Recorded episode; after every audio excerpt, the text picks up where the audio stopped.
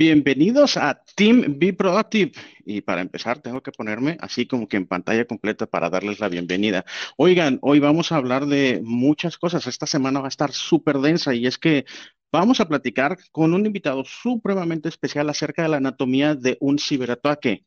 Esta semana, lo más popular en redes, el WhatsApp y los temas de la privacidad. Entonces, vamos a ver qué tan fácil podría ser armar incluso nuestra propia red social y de en realidad te debería preocupar WhatsApp, te debería preocupar la privacidad de WhatsApp, o a lo mejor te deberían de preocupar las otras 50, 60 aplicaciones que tienes instaladas en tu celular. También millones de cuentas expuestas en Facebook, información de cuentas de LinkedIn, etcétera, etcétera. Todas, así, 214 millones de cuentas liquidadas disponibles en la red. Y también vamos a hablar de la seguridad en Teams, vamos a hablar de la seguridad que debes de tener tú como empresa para diferentes componentes y también una transcripción y unas cosas interesantes acerca de algunas nuevas cualidades que vamos a poder ver en Teams muy, muy, muy pronto. Y con esto, pues arrancamos dándole la intro que ahora me tocó también ser productor, así que ténganme un poco de paciencia porque tengo que estar cambiando por cosas por las que yo no estoy tan familiarizado. Así que ¿Dónde está? No lo encuentro. No es este, no es este, no es este. Eh, ahora sí. Bienvenidos. Este es un espacio tecnológico creado para ti, donde encontrarás noticias de relevancia en el mundo de Microsoft, entrevistas a especialistas y líderes en el área de tecnología, análisis de las herramientas de Office 365 todo esto y mucho más. Quédate con nosotros. Esto es Team Be Productive Live.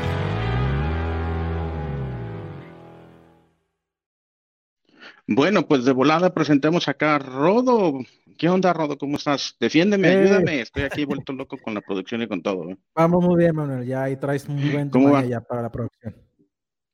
Oye, sí, voy a tener que practicar mucho más esto porque acá incluso debería de ponerme un espacio para que la máquina de producción me quede del lado derecho porque haciéndole a la izquierda me complico. Pero, Dani, ¿qué onda? ¿Cómo andas? ¿Qué oles? ¿Qué oles? ¿Cómo andamos? bueno, para todos los que nos están viendo, échenme porras porque hoy me toca la producción y me toca platicar. Pero, ¿qué les parece si de una vez nos aventamos la pleca de entrevista para darle la presentación a nuestro invitado del día de hoy.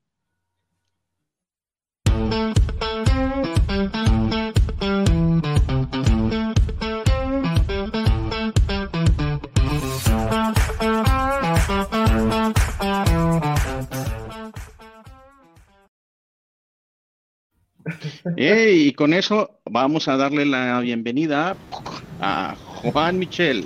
Hola, ¿qué tal? ¿Cómo está todo? ¿Todo bien? Manuel, ¿te va bien ser el hombre orquesta? O sea, productor, eh, DJ, DJ, oye, eso está... Sí, no, no, no. Está increíble. Todo un poco. Hasta yo estoy sorprendido de que no le haya apretado el botón equivocado. de pronto, de pronto yo digo, sí, vámonos a Roadmap y sale como que el final y los créditos del programa. Ya saben por qué es, porque Mike nos está dejando morir otra vez el día de hoy. No, no, no, pero está bien, está bien, está bien, está bien. Bueno, bienvenido antes que nada, Juan Michel, mejor conocido en redes como ciberseguridad comprensible. ¿Por qué no nos platicas un poquito del tema? ¿Quién es? Vamos a empezar por quién es Michel. Mm, bueno, yo soy analista de ciberseguridad desde hace próximo a 10 años, algo así, y siempre me he mantenido compartiendo contenido, trabajando, aprendiendo cosas nuevas. Y el asunto del canal de, YouTube viene porque, por ejemplo, los temas de ciberseguridad se tratan, pero tenemos un problema, principalmente nosotros los, los, que llevamos este tipo de temas, y es que creemos que todo el mundo entiende igual que nosotros. Y por lo general estos temas se, se, se explican con mucha jerga técnica, con, mucho, con muchas cosas complejas. Entonces, ciberseguridad comprensible es como un sitio para explicar esos temas complicados de la forma más sencilla posible.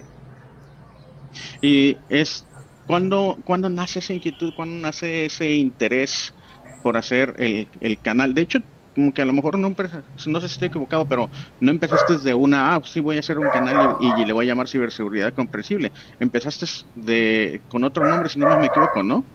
Empezó cómo nace todo esto, la formalización de poder, de querer compartir y de decidir de hacer tu canal y todo. Bueno, lo de querer compartir, eh, no, no sé si, si algunos de ustedes me imagino que sí. ¿Recuerdan el, el, el foro elhacker.net? Uy, no, a mí no me tocó.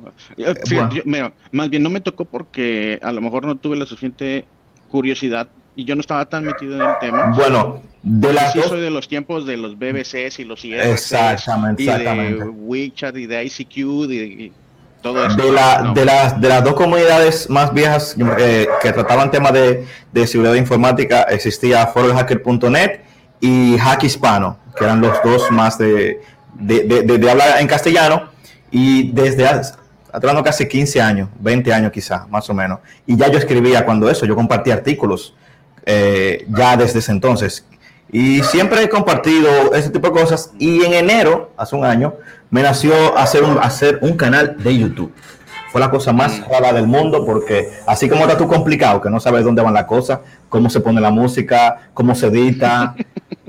eh, entonces ha sido un aprendizaje constante, como ser hombre orquesta. Yo tengo que grabarme, editarme, colorizar, escribir lo que voy a decir, eh, hacer, grabarme haciéndolo. Entonces, hace un trayecto bien chulo, pero hace un año el que, que empezó el canal. Exactamente un año tiene ahora en enero. Ya, no, pues ya está súper, se los recomendamos muchísimo que vayan y visiten el canal. ¿El canal cómo lo encuentran? Ya, este, sí, independientemente sí, eh. de que lo puedan encontrar buscándote en Twitter y dándole clic, ¿cómo es el canal? ¿Ya tienes tu, ya tiene el título? Sí, claro. Yo siempre eh, le doy clic en mi favorito. Exacto. En el enlace, en la, en, en, la, en la barra de búsqueda, ahí simplemente escriben ciberseguridad comprensible y el primero que sale ahí, ese soy yo. Con, con un, logo, un, logo, con dos C, algo así. ¿Y cómo, cómo, cómo conocí yo a Juan Michel? Consumiendo su contenido. Sí, cierto. sí, sí. Yo consumiendo su contenido. ¿Cómo te llegó el, el, el, el primer video mío, verdaderamente? ¿Nunca te pregunté? Eh, haciendo alguna búsqueda de... Eh, por Twitter creo que fue. Sí, no, no, sé, no sé. No sé, no sé. Ahorita hablamos de herramientas, pero sí, este, justamente yo agarré, me puse un ambiente para empezar a hacer pruebas, a, a ver qué podía encontrar, este, y, y, dije, ok, bueno, ¿cómo se utiliza esta herramienta, no? Porque me parece buena, la he escuchado, pero no sé cómo se utiliza. Y justamente fue que fui a dar con tu canal. Cuando di con tu canal, este, me sirvió súper bien la introducción, que me encanta eso, ¿no? Porque creo que estás o sea, para ser hombre orquesta y para hasta dedicarte a seguridad, creo que eres extremadamente consciente de cómo se debe de crear buen contenido para YouTube, porque lo haces en un tiempo que es suficientemente largo para poder hacer una muy buena eh, descripción de un tema, pero también Exacto. lo haces también mmm, como que suficientemente ameno para que no sea como que, uy, me voy a ir hasta la profundidad y es como que un tema un, una probadita bueno, que después va sacando otro contenido y luego otro contenido y otro contenido. ¿Qué fue lo que yo terminé haciendo? Es, a mí me sirvió excelente tu contenido, yo había tratado de buscar otros contenidos, pero eran demasiado profundos. Entonces a mí me sirvió el tuyo de introductorio para esta herramienta en particular y luego ya fui buscando los complementos. Exactamente, exactamente. Porque lo, lo que sepan es que eh, la, la, psicología yo creo que del, del que visualiza contenido multimedia, eh, cuando quiere aprender a hacer algo, eh, no, no, es bueno abultarlo demasiado, me explico. Nadie va a ver un video que de 15 minutos explicando cómo se instala Wireshark, que nada más es bajar el ejecutable, doble clic, next, next, next, next y se acabó. Entonces, eh, yo trato de esos temas complejos, si, si entiendo que el tema es mucho, yo trato de seccionarlo y hago una serie. Por ejemplo, con la herramienta Nmap, yo hice cuatro uh -huh. videos, porque era, era, era demasiado contenido y no podía hacer un video de una hora explicando. Entonces hice cuatro, empezando por lo basiquito, luego algo intermedio, luego lo avanzado y así. Porque es como más fácil de, de digerirlo. O sea, está muy, muy, muy, muy bueno tu trabajo de, de edición de video también. Pero. De, aprendiendo desde cero. Y oye, ¿de dónde aprendiste? O sea, asumo que igual que como es, todos nosotros ahorita, YouTube, buscar, dale, dale, dale, tutoriales, etcétera y que te quede mal y que el sonido quede mal y que la edición quede mal y que después quede mejor y después mejorar eso un chin y después mejorar otro poquito y así. Bueno, benditos sean los tiempos en los que vivimos, donde el Internet pues, nos da prácticamente todo, todo lo que necesitamos para aprender lo que les guste. O sea, si tú no estás trabajando hoy o haciendo hoy algo que amas, que realmente te apasiona, es porque no quieres. Porque no te has dado tiempo para buscar en Google. No te da gana, no te da la gana. Porque exacto, esa es la respuesta, porque no te da la gana. Exactamente. Así de sencillo. Pero bueno, por eso nosotros este, somos muy curiosos además de trabajar. Platícanos, qué tipo de audiencia es la que tú tienes, qué tanto le sirve lo que tú estás publicando.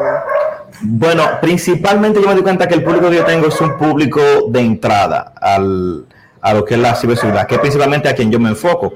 Eh, y porque me ha pasado que he hecho, eh, o sea, he realizado videos un poquito complejos. Por ejemplo, yo, yo hice uno de explotando la vulnerabilidad, la cero logón, esa que, que, que, explotaba el, el, el, sistema de descifrado de NetLogon. Y con el exploit y todo, y luego parché el sistema y expliqué todo y cosas. Para mí fue un video, yo dije, wow, en este video me boté, este fue el que mejor me quedó porque el contenido está buenísimo y sin embargo no impactó tanto. Entonces los videos como de entrada, a, como tipo entry a la ciberseguridad son lo que la audiencia más consume, por lo menos la, la audiencia mía por ahora. Y eso es relativamente nuevo, ese, ese Zero Logon que es noviembre, octubre, ¿no? Exactamente, septiembre me parece. Finales de septiembre, algo así. Ya. No, pues entonces yo creo que está creciendo tu audiencia porque yo fui a dar con tu canal, si no me equivoco, por ahí de noviembre. No vi ese video en particular, pero sí, este, por ahí es que empecé a, que encontré tu contenido y después no sé cómo es que te fui a encontrar en Twitter y fuimos que empezamos a intercambiar. Sí, empezamos a hablar y cosas así, muy chévere. Así es. Pues bueno, este, y esa es otra cosa, ¿eh? Oigan, ahorita tú tienes un alcance global con un Instagram, con un Twitter, con eso. O sea, tú tienes un alcance global y tú puedes comunicar y empezar a entablar una comunicación con gente que tiene intereses afines a los tuyos. Y eso también es impresionante. De hecho, tú estás en República Dominicana. Ajá, sí. Y, ya, o sea, tenemos un idioma en común, así que todavía mucho mejor, mucho más fácil. Entonces, ahí, les voy a empezar a meter algunas noticias, ¿les parece? Para empezar a, el tema de abrebocas. Bien. Sí, bueno, tengo que encontrar la, la, la, la pleca. esperen, esperen, esperen. Listo.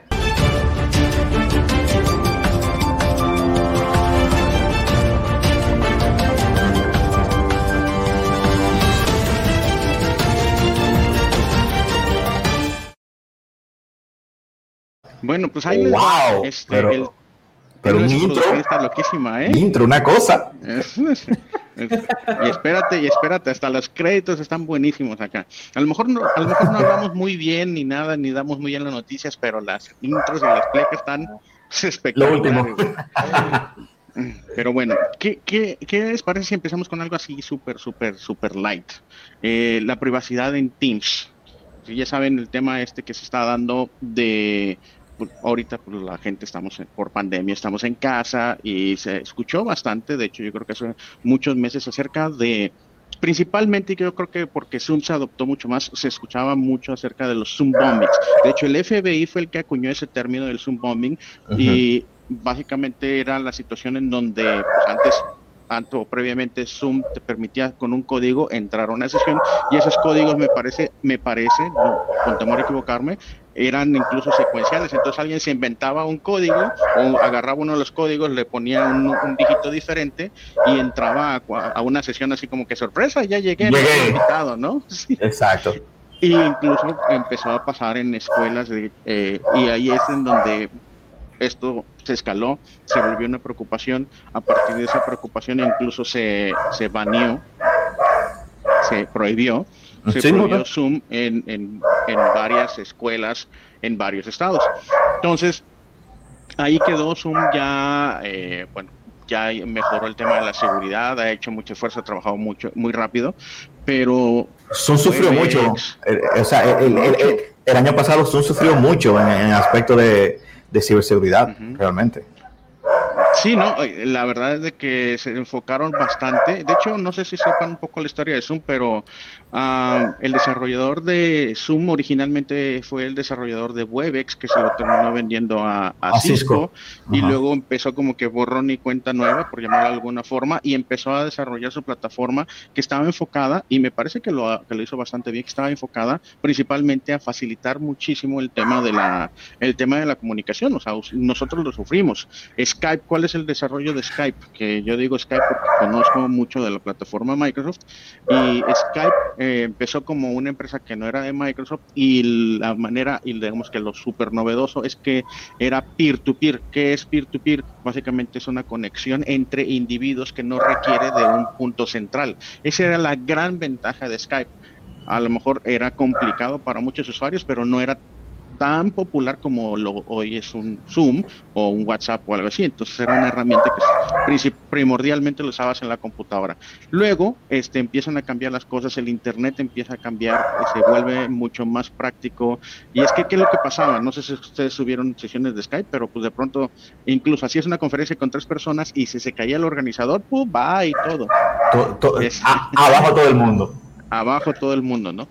Y bueno, esto fue desarrollándose, pero lo principal, lo que empezó a ser bien popular es que el foco de Zoom era hacer que sea súper sencillo de integrarte a una conferencia y que sea muy buena la experiencia en el sentido de que no pues, se cayera tan fácilmente, ¿no? No, y lo logró, y lo logró realmente. Zoom es una, una herramienta que yo entiendo que cumple su cometido. Sí, no, y, lo hace bastante, ¿no? Entonces, yo siempre me agarro de acá, les voy a compartir mi pantallita, pero este típicamente, y esa es la manera en que lo hacemos, y normalmente lo hago de otra manera, así que permítanme.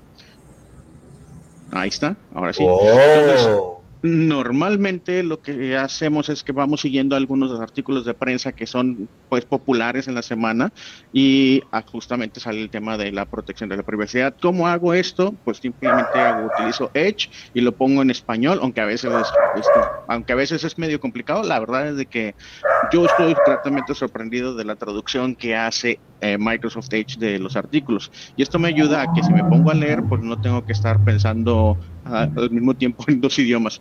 Pero bueno, justamente está hablando este artículo que es ah, de Centric del 15 de hoy. Ah, caray, mira qué bueno soy.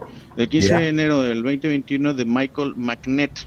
Y ¿Qué es lo que hace referencia? Hace referencia a las recomendaciones de que si tú estás utilizando Microsoft Teams o, utilizando, o estás utilizando Webex o estás utilizando Meet, que es el de Google, pues oigan, ojo con el tema de la seguridad, no estamos exentos de que no haya el equivalente de Zoom porque si alguien, por ejemplo, comparte un link para de una invitación por accidente, se lo forwardé a alguien más, cosa que me pasó, ¿eh?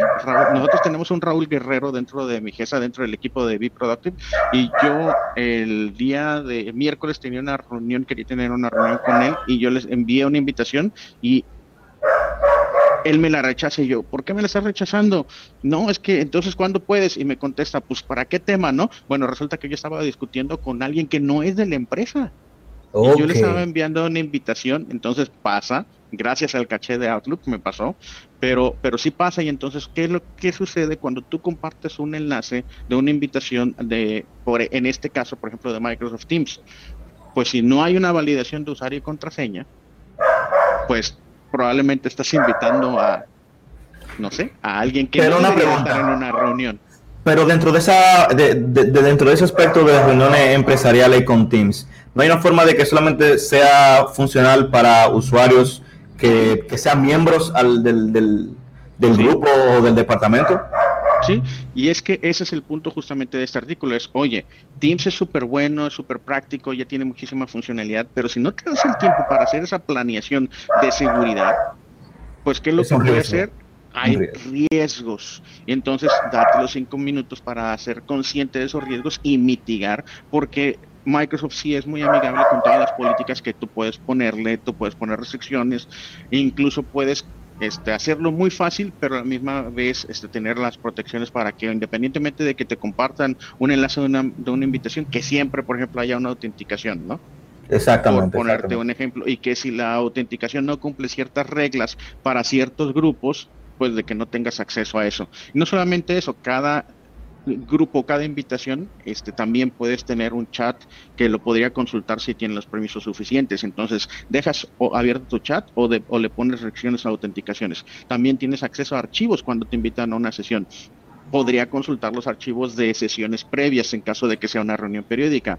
Entonces, también cómo vas a manejar esos permisos, etcétera, etcétera, etcétera. Lo, de la edición también, de, en, la parte de edición de documentos también, cuando se hacen reuniones que se comparten documentos, se editan en colaboración.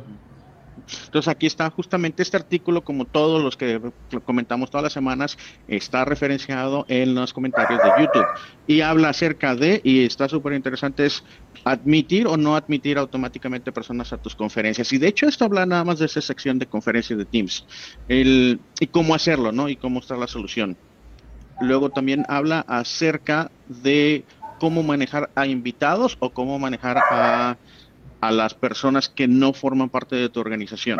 Y luego un poquito de las conclusiones, que es lo, que ya lo que ya platicamos. Entonces, pues nada, un articulito light, una recomendación de que si ustedes tienen Teams, buenísimo, genial, es súper funcional. Tanto Rodo como Dani se, se ocupan en el día a día de justamente habilitar a las empresas para que les enseñen a sus usuarios a sacarle el máximo provecho a Teams. Pero ojo con la seguridad, no lo dejen a la ligera. Exactamente. Les tengo más contenido. Muy bueno el primero. Mm, sí, bueno, ahí va.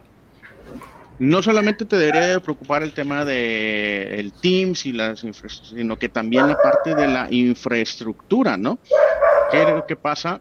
Que si no te das, si no te pones también atención a la parte de la infraestructura básica de red, qué bonito Teams y todo, sino que también tienes, tienes el riesgo de que alguien potencialmente entre a tus ambientes de redes, a los switches y, que a partir de ahí empiecen a recopilar información que les podría potencialmente después para hacer un ataque. Y ese fue el caso. De hecho, este es un artículo por acá de SC Magazine del 12 de enero del 2021 por Steve Surier.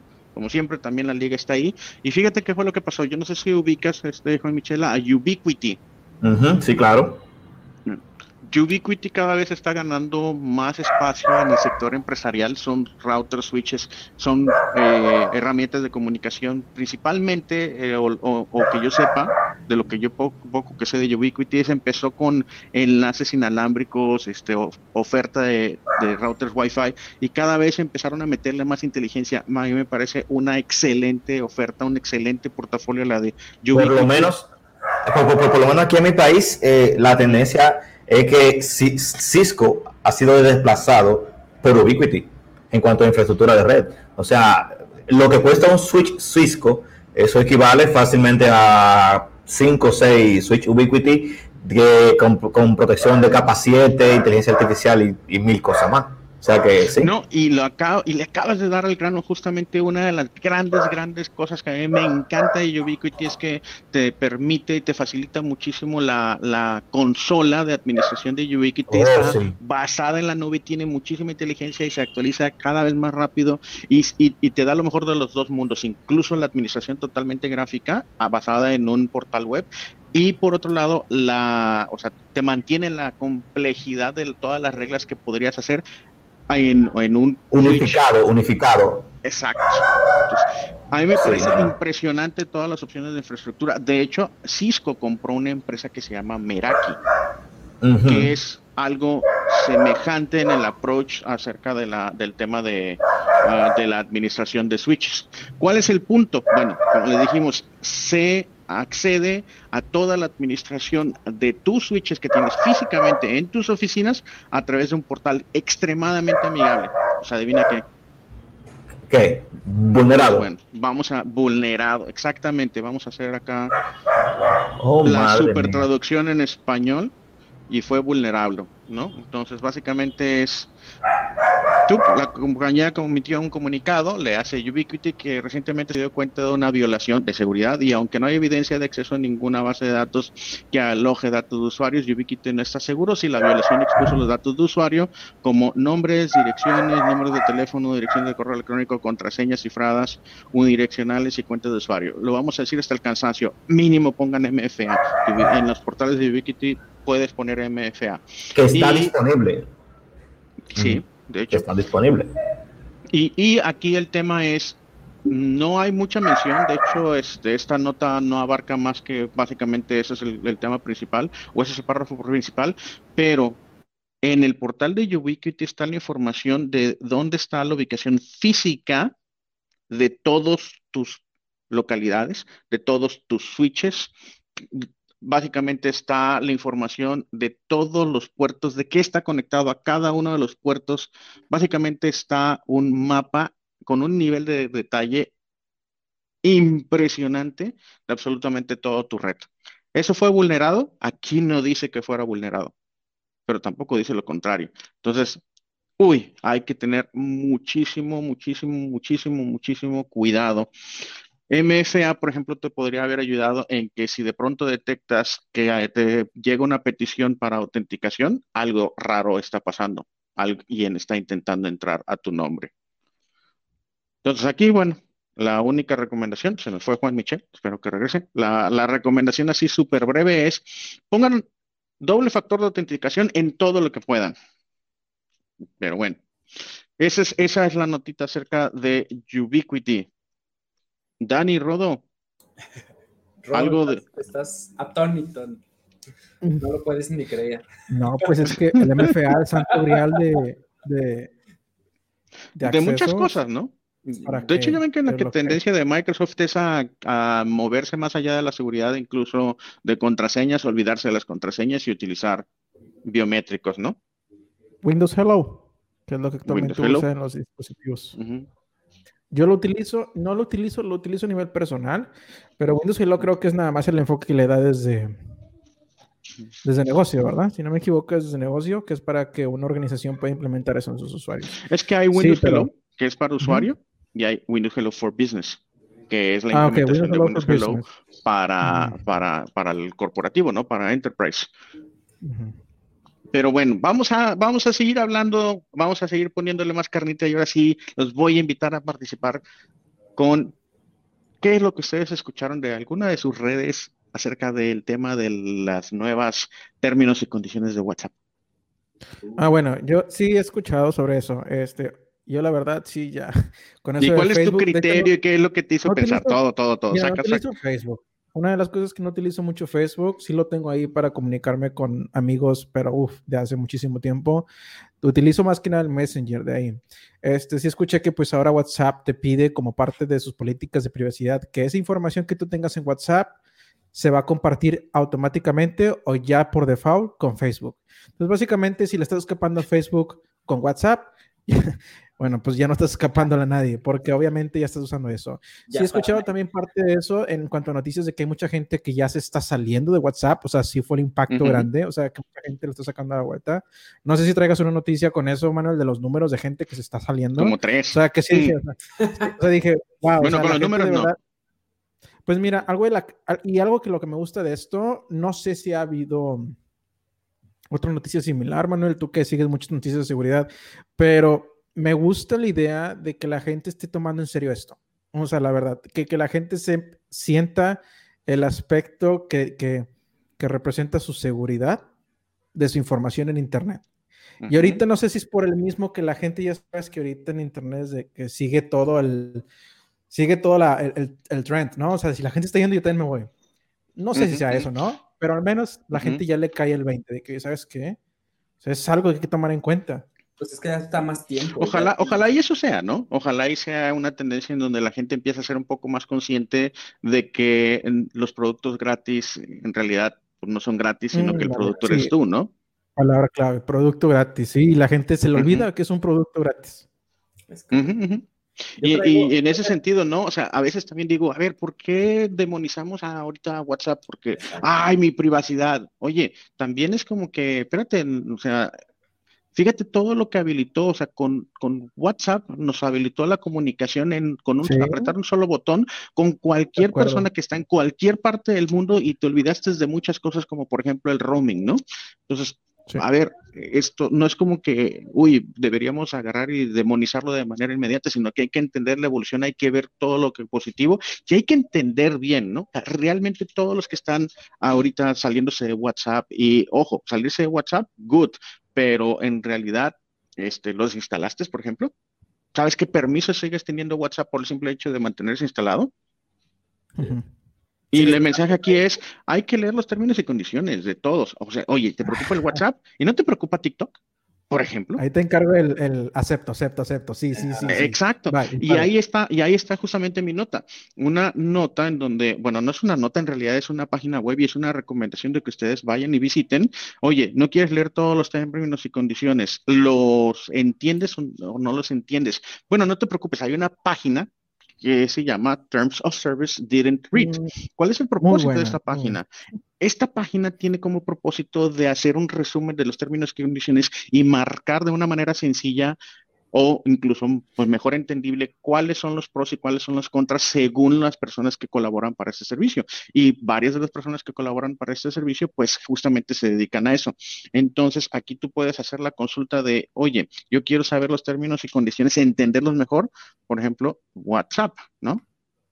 Ah, buenísimo, porque sí, la verdad. simplemente la buscas y dices, ok, fíjate lo simpático mm. de esto. O sea, viene una puntuación una calificación. Oye, ¿cuáles los términos y condiciones de WhatsApp?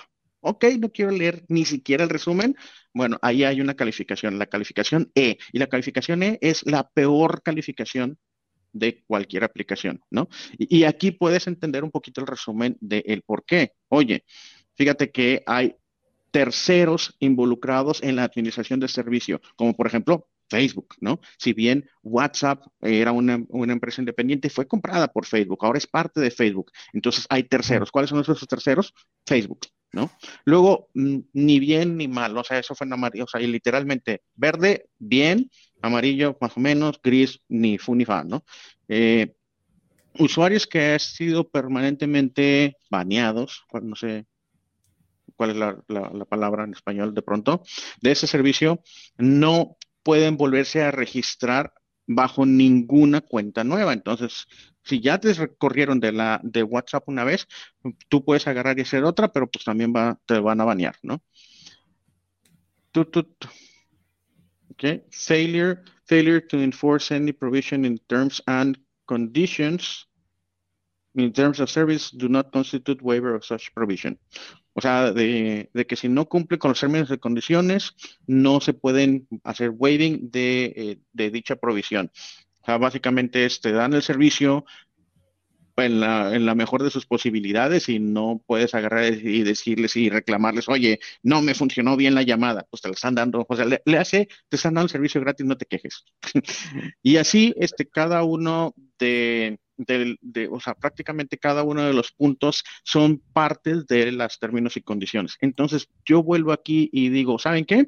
Dense una vueltecita, es tosdr.org, la, la, ¿cómo se llama? La página, la dirección, la, el URL, y no solamente revisen WhatsApp por la, por, por, por, así que por la moda de lo que se está comentando ahorita, sino realmente dedíquele, mira, ya llegó Juan Michel, realmente, realmente dedíquenle el tiempo y si realmente les preocupa su privacidad, denle una visitadita a las 60 o 70 aplicaciones que tienen ustedes instaladas. Juan Michel, dime una, una aplicación a ver si la tenemos por acá en esta, en este, en esta web. Ah, ¿Alguna que... O sea, una aplicación de chat o de cualquiera. Cualquiera. Eh, de, chess.com de ajedrez. A ver qué tal. Chess.com, pero son apps. Sí, sí, una, una, una aplicación, la página se llama así No, Liches, no está. Ah, bueno, sí, sí, sí, sí, sí, esa misma, esa misma, esa misma. No, tiene, no tiene calificación, pero al menos tiene algunos de los términos y condiciones. Están en verde, mira.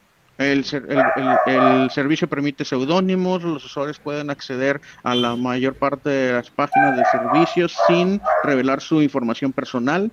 El servicio no vende sus datos personales. El servicio se proporciona as is y no te puedes quejar. El portal, el, el, enlace está en la descripción, ¿verdad? Del, del video. Es correcto. muy bueno. Es, Terms of Service Do Not Read, tosdr.org. Org. Pero pues, aquí un poquito el mensaje es, oigan, lean los términos y condiciones y si les preocupa realmente su privacidad, pónganse a ver la cantidad de aplicaciones que tienen instaladas. O sea, really. Yo entiendo, yo, entiendo que este corre-corre que hay con WhatsApp eh, eh, tiene mucho de paranoia y de... Mucha paranoia.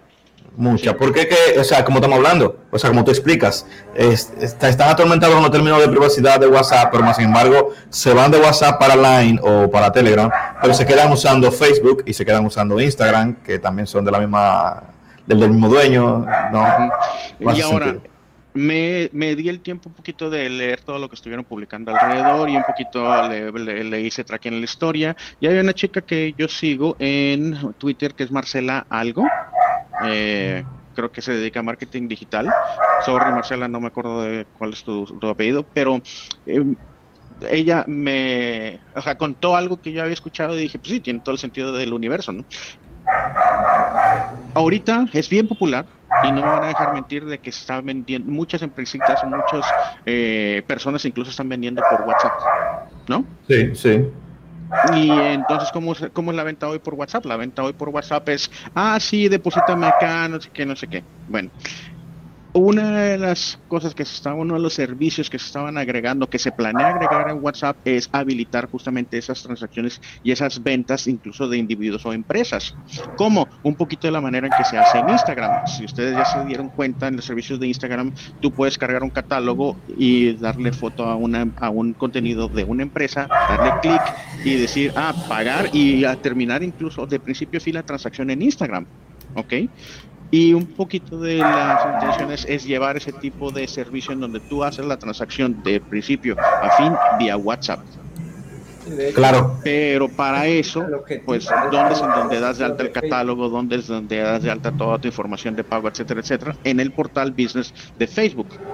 Entonces, la intención de esto era notificar a los usuarios de que ahora van a integrar la información para poder hacer todas estas transacciones de principio a fin basados en las ofertas que se publiquen o a través de del portal de business de Facebook Business. Y esto pues provocó esta paranoia y desinformación, pero sí efectivamente pues si quieres hacer una compra, tú tienes que poner en algún momento tus datos, ya sea de tu tarjeta de crédito o y tu información personal donde quieres que te entreguen el producto, etcétera, pero la finalidad es hacer mucho más sencilla, transparente y fácil para ambas partes hacer unas transacciones a través de WhatsApp. Gracias Marcela por ese dato, pero de nuevo, yo lo que refuerzo el mensaje que les quiero dar es, ¿les preocupa su privacidad? Fair, total y completamente válido. Pues lean la de todas las aplicaciones que tienen por ahí instaladas, ¿no? un, punto también a aclarar es que, eh, por ejemplo, esta, esta, esta nueva política de privacidad de WhatsApp solamente está, todo lo que es Europa queda fuera de esta nueva política de privacidad porque viola la, la ley GDPR, que es la General Data Protection. Privacy. La GDPR, no sé cuánta R tiene la, la ley. En fin, entonces es como que, bueno, podemos hacerlo, pero solamente vamos a actualizar los términos de privacidad para el resto del mundo. Europa queda exento de, de todo esto. O sea que si, está, si, si quien, alguien tiene esta, este streaming y vive en España o algo así de eso, queda, puede estar tranquilo con eso. Y yo, yo no tengo ninguna base de información, ningún dato que haya leído y nada de la información que yo poseo en este instante me, me harían pensar a mí de que necesito poner el letrerito esto de que esto no es una... ¿Dónde está el letrerito? Ahora lo tengo que encontrar rápidamente. Esto es una opinión, este programa refleja solamente las opiniones mías de mí. Entonces, por si acaso. sí, por si acaso. Pero bueno, con la información que yo poseo hasta ese instante, nada, nada, nada me hace pensar de que están leyendo mis mensajes los de WhatsApp. No, claro que no. de hecho, la... bájenle a la paranoia. Sí, sí, sí, sí.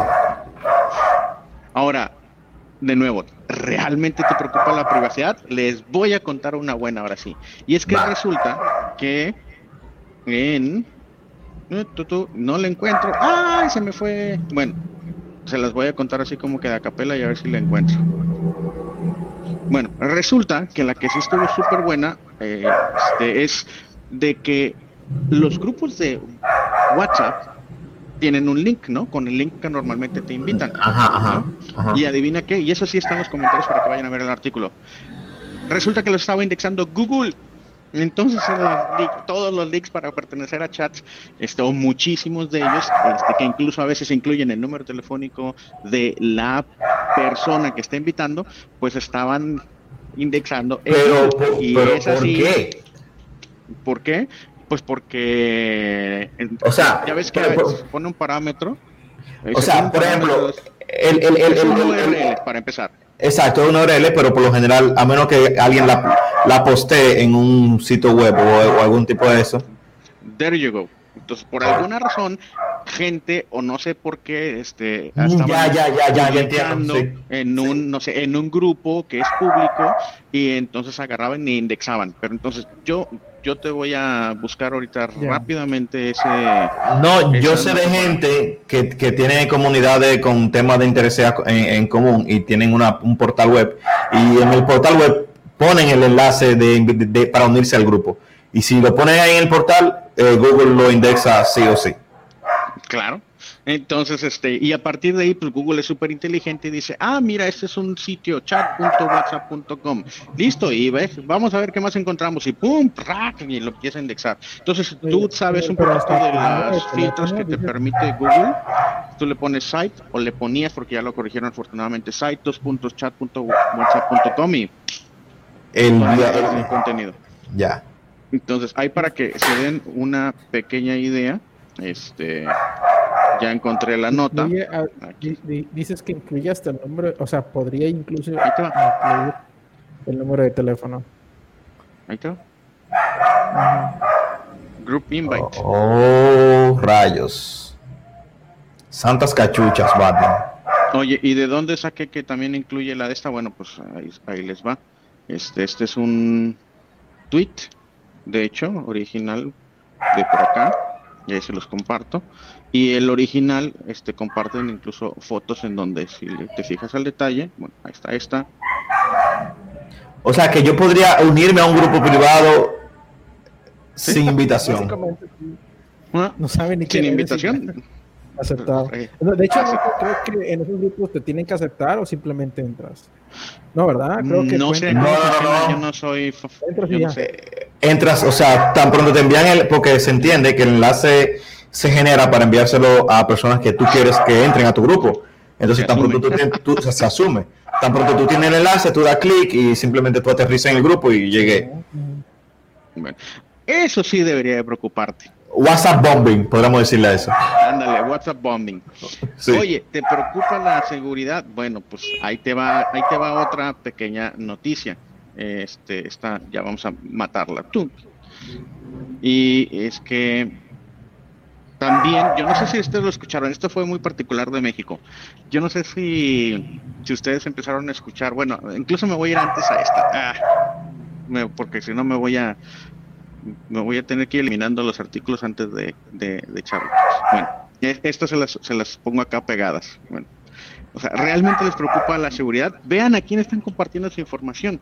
Resulta que esta es otra nota. Esta es, esta es una nota de Digital Information World de Social Arc, no sé quién es el autor y la verdad es que según yo leyéndole acá, pues es un artículo del primero de enero, o sea, nada más dice enero del 2021, pero bueno, el tema es este, este, hay muchas, muchos este, influenciadores, muchos que tienen redes sociales prominentes, etcétera, etcétera, que hacen uso de servicios de terceros, ¿no? Servicios de empresas de marketing digital para que les ayuden a manejar su imagen y eso qué. Tal es el caso de una empresa que se llama Social Arc, ¿no? Y resulta que Social Arc es una empresa de China, ya es eh, luego con, por sí solo lleva como que una connotación negativa últimamente, pero bueno, es una empresa de marketing digital que ayuda a, influenciadores, ¿no? A influenciadores a hacer su marca personal. Y entre sus clientes hay más de 200 o alrededor de 214 millones de usuarios.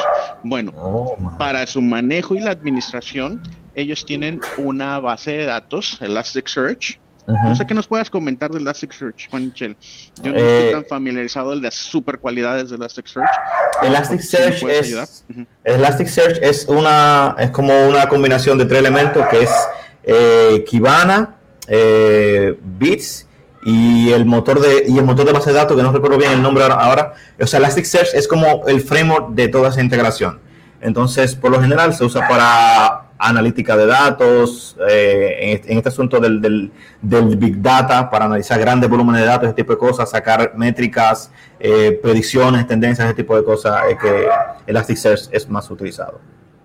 Bueno. Déjame buscar el, dato aquí, espérate.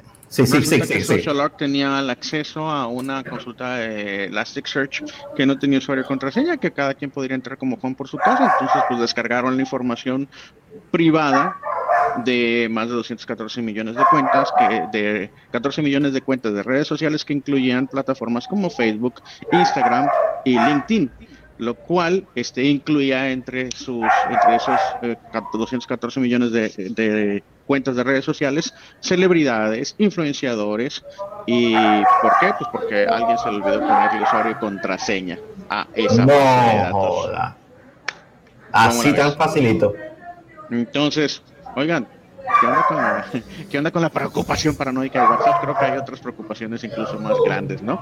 Esto no es la primera vez que ha pasado. Elasticsearch, yo he visto base de datos, por ejemplo, había, este, disponible en un servidor de Miami o bueno, en un ambiente de, de Elasticsearch que incluso se residía en un de que pertenecía a una empresa en particular cuyo nombre no recuerdo, pero resulta que ellos estaban manejando información para el gobierno de Ecuador y adivina que exactamente el mismo caso. Toda la base de datos de todos los ciudadanos de Ecuador, eso fue en noviembre del 2019, totalmente completamente expuesta en Internet, incluyendo más de 6.7 millones de niños.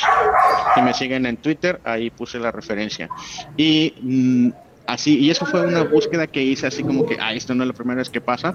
Busqué en menos de dos minutos, encontré la noticia de Ecuador y encontré una noticia de una base de datos de Estados Unidos. A lo mejor aquí tengo mal cruzados los cables, pero yo sí leí una noticia por ahí de noviembre, septiembre del 2019, en donde habían accedido a la información de la base de datos de la aduana y de los servicios de migración de Estados Unidos.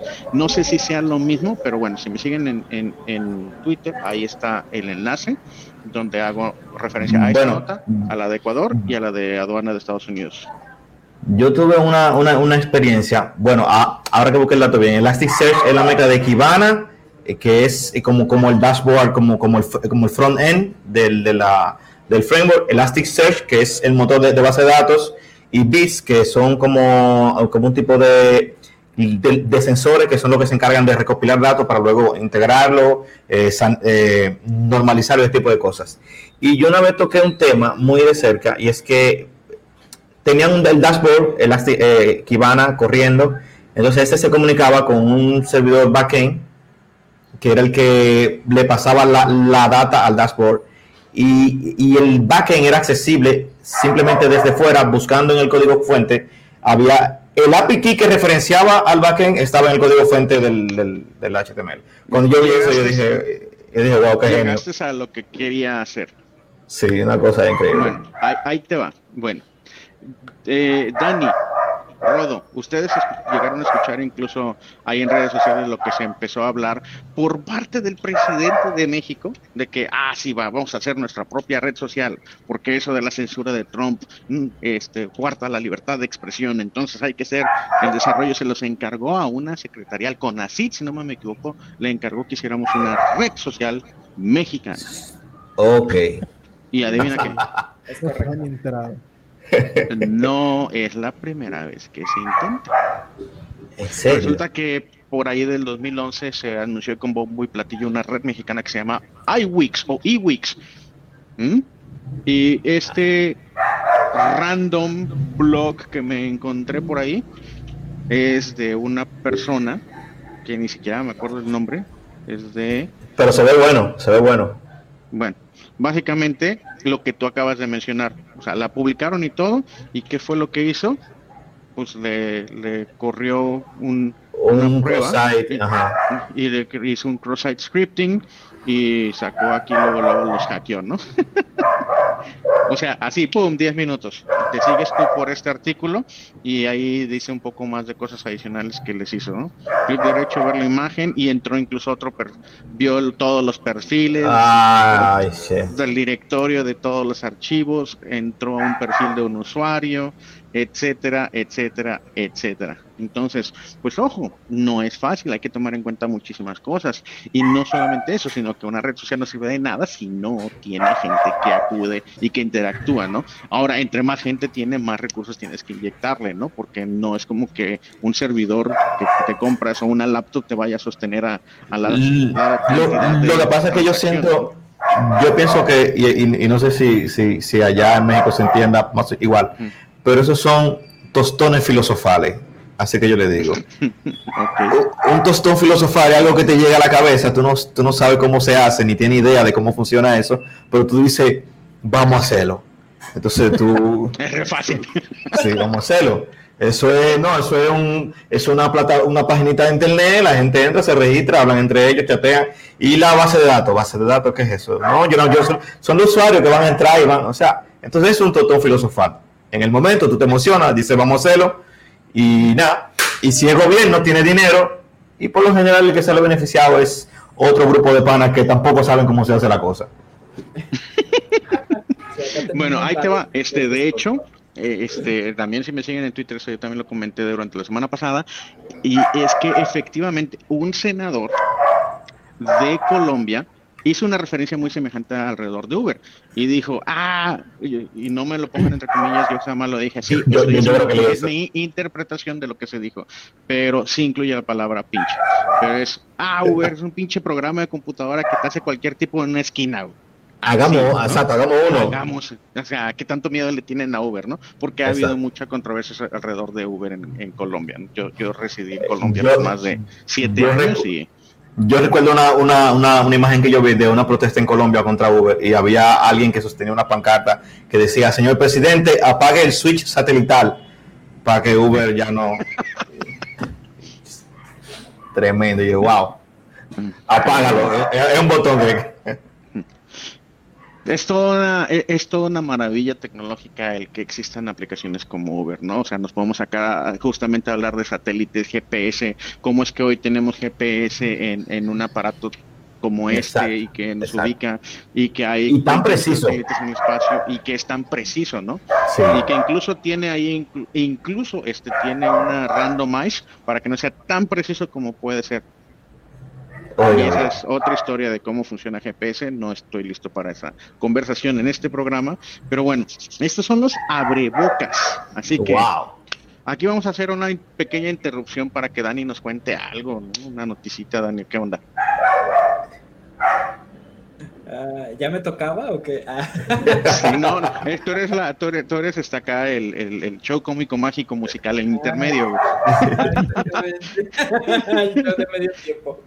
Oigan, este, no sé si ustedes eh, en, entre sus series que pudieron haber visto vieron Black Mirror. Sí, no. sí. Yo no. Sí, yo sí. Mm, como tres capítulos, algo así. Pues hay un capítulo en especial de Black Mirror que habla de, este, es una pareja y se muere el chavo. Y entonces esta, esta chica le ofrecen un servicio en el cual eh, ella puede seguir platicando con, con, su difunta pareja y este, empiezan a tomar todas sus conversaciones en redes sociales, hablando de nuestras redes sociales, empiezan a tomar todas las conversaciones de sus redes sociales y entonces puede tener una conversación con, con la persona que ya, este, con lo que, falleció. Sí, exactamente. Como si, si, estuviera platicando con él este, en su día a día, ¿no? Entonces, este, pues el futuro nos alcanzó, ¿no? Entonces, este, Manuel, ¿podría Oh, por Dios. Sí, ahí voy. Producción. Producción. ah, exactamente. Entonces, ah, ¿qué, lo Oh, madre. ¿qué, pensarían ustedes si esa persona con la que, que ya falleció pudieran estar a seguir hablando con esta persona, ¿no? Pues este, pues ahora sí que como les repito, este, el futuro nos alcanzó. Entonces, Microsoft acaba de, de, de liberar o de presentar una patente para tomar o para hacer experimentos de este, tomando todas estas redes sociales, todo lo que tenemos de información, para traer a estas personas que ya no están con nosotros a través de un bot, ¿no? Oh, madre. ¿Cuál es la parte difícil del bot? Bueno, pues la parte difícil del bot es de estarle, este, ahora sí que populando o llenando toda la información con la cual este bot pueda contestar, ¿no? O pueda responder, ¿no? ¿Y qué es lo que está haciendo Microsoft? Pues dice, oigan, pues, ¿qué les parece si tomamos toda esa información de nuestras redes sociales y se las metemos a nuestro blog para que puedas estar platicando con esa persona con la que y, pues, y que se haga una idea eh, como, como, un perfil de quién era esa persona y en base a eso pueda interactuar con el usuario. Joder. Es correcto. Qué locura. Qué locura. Pero, pues no, ahí, ¿no? Entonces dicen ahí, oigan, ¿qué, les parecería si no nada más con las personas que hayan fallecido? ¿Qué que, que no existen. Personas que todavía estén vivas, ¿no? Las metemos en un bot y con inteligencia artificial empiece a generar este, toda esta conversación como si estuviera en vivo, ¿no? Entonces, pues, este capítulo de Black Mirror, pues ahora sí que nos queda corto, ¿no? Demasiado. sí, lo que pasa en ese capítulo es que empieza con conversaciones igual en una red social, luego evolucionando, ¿no? Y en ese capítulo muestra que puedes tener una, ahora sí que un avatar que te está contestando, que te está respondiendo todo con base en lo que tú hayas contestado o que tuvieras en tus redes sociales. sí, por ejemplo, pero por ejemplo, eh, teniendo en cuenta que todo lo que se chatea queda registrado, eh, si, ponemos, si ponemos una máquina a tratar de aprender de, de, qué sé yo, de 6 millones de mensajes que quizá uno manda en el trayecto de, de, su vida, de toda su vida, en distintas aplicaciones, que yo creo que se puede hacer un perfil muy, muy cercano a, a, lo que tú eres en vida realmente, incluso a responder como tú, a usar la misma frase y todo ese tipo de cosas. O sea que sí. Sí, es correcto. Imagínate todo lo que estás ¿Qué tanta información estamos nosotros ahora sí que dejando en nuestras redes sociales que se puede crear así como o sea, un perfil totalmente de una persona que te puede contestar. Así que ya nada más teniendo con inteligencia artificial, pero toda esta información te puede generar como, si fueras tú, tal cual, ¿no? Entonces aquí ya empiezan a entrar varios dilemas. ¿Qué pensarían ustedes? ¿Sí se animan a que que toda esa información migre a un bot para que esté contestando. Bueno, yo tengo esperanza que de aquí a que yo muera ya yo, pueda hacer una migración de conciencia a un cerebro, a un cuerpo robótico. Y, pero estaría, la idea está chula realmente, sí, está chula. El, el, futuro asusta, pero emociona. ahí, te va, ahí, les dejo esto. ¿Ustedes conocen a ella, a Little Michaela? Eh, no, pero me gustaría, sí. Sí, bueno, adivina qué. No existe Little Michaela. Un perfil artificial. Es un perfil artificial. Imagínate que a eso le incluyas esa inteligencia que, la que acaba de presentarnos Dani, pues ya va en automático. Y fíjate cuántos usuarios tiene. 3 millones de followers, 2.9. 3 millones de seguidores. ¿Y sabes qué es eso? ¿Sabes qué es, quién es ella? Ella es una creación de animación de realidad virtual. Si ustedes se regresan a sus primeras fotos, se ve incluso cómo la, cómo la animación y cómo la personalidad es, o sea, no la personalidad, pues el dibujo, porque es un dibujo hecho por computadora, es completamente diferente, ¿no? O sea, obviamente apegado a, la, a la época en la que arrancó, ¿no? Este, este, este, este Little Michael es un fenómeno que arrancó en, uh, en 2016. Es un, es un perfil, arrancó en el 2016, nadie sabía qué onda y empezaron a hacerle, hacerle, hacerle, hacerle movimiento, le generaron una personalidad y hasta el 2018 revelaron que la empresa que estaba detrás de esto era un proyecto que se llama Broad, una empresa que se llama Broad, este es un concepto, es una empresa que generó eh, y dirigida por DJ Trevor McFreedice o Freedice. Y a partir de ahí, de hecho, hicieron un o sea, hicieron una gran revelación. ¿Por qué? Porque incluso, fíjate lo que hicieron, como, lo hicieron trama novela, ¿no? Eh, salió de pronto un día en un agosto del 2018 sale, oye, no, ¿sabes qué? Yo ya te robé la cuenta y le roban la cuenta, hacen todo un, todo un show de novela de que le roban la cuenta y etcétera, etcétera. Y luego sale la impostora que le robó la cuenta a Little Michaela y se hace un tema en redes de que quién le robó la cuenta. O sea, se hace un drama literalmente en redes que hace que se popularice mucho el perfil, crece muchísimo la audiencia y después, dos, tres semanas después, revelan que en realidad todo esto es un tema, es un proyecto es un proyecto de, pues de una empresa, ¿no? De generar personalidades. Hoy, Little Michaela es una influencer pagada por empresas como Samsung, you name it. Pero es un, es un, es un, es un, un fenómeno. Creo, e, es un cuerpo creado por computador. Eh, échale ahora ese tema que tú dices este, y pues ya eh, va en automático una influencer sumando sumando lo, lo, que dijo Dani con lo que con lo que tú planteas de este perfil falso. El capítulo de Black Mirror se queda cortico no, no es falso es abiertamente es abiertamente o sea, cuando si tú te pones a leer el, fenómeno, bueno, me pide firmarme, olvídalo. Este, si pones a leerte sus perfiles de Instagram, ella dice, ah, bueno, este, esta es una vida supremamente buena porque yo no tengo que dormir, porque soy una máquina. Así es, ¿no? O sea, es abiertamente una personalidad virtual. Lo que plantea también el, el, capítulo, perdón, el capítulo, el, el, artículo, es que también la idea es que se puede estar creando una voz con entonación, con, con ciertas este, picos que nosotros generalmente estuviéramos este, diciendo y que todo esto se va a agarrar en redes sociales. Entonces, imagínate, ya pudiéramos estar creando como este tipo de... ¿Y quién le venderá la data para yo alimentar eso? Oh, Zuckerberg. Ah, oh. oh. Zuckerberg así con la... Yo. compartida. Exactamente, exactamente por ahí que va el futuro realmente, sí.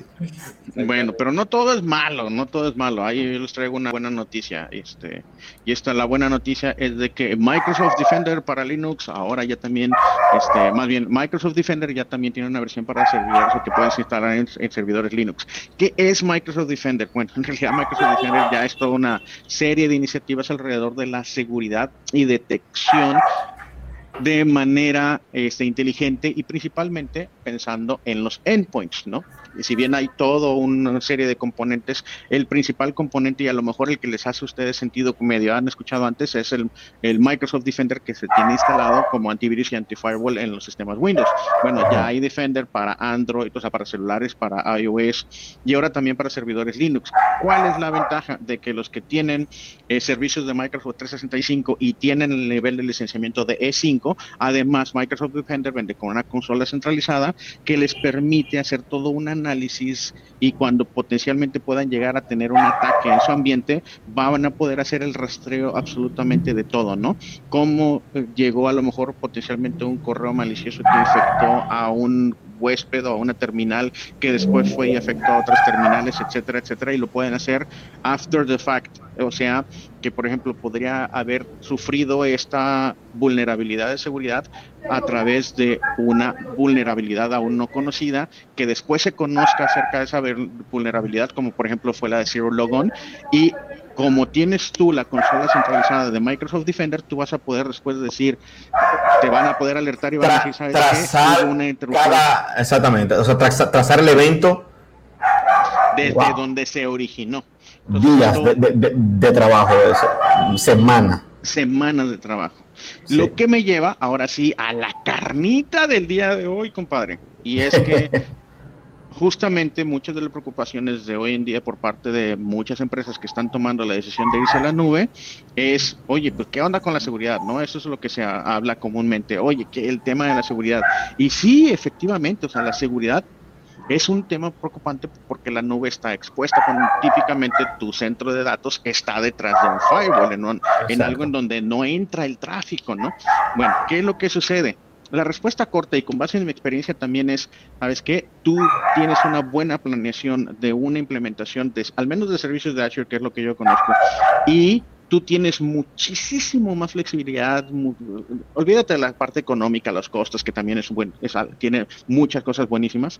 La parte de seguridad para mí es una suprema ventaja el estar en la nube. Y tan sencillo porque tienes los registros de actividad a nivel detallado. Así de fácil. Pero bueno, ¿qué, ¿qué, estamos viendo acá? Estamos viendo un artículo que es básicamente el análisis de digamos que es la autopsia, pero mal sí, la autopsia de un ataque. Que anatomía de un ataque.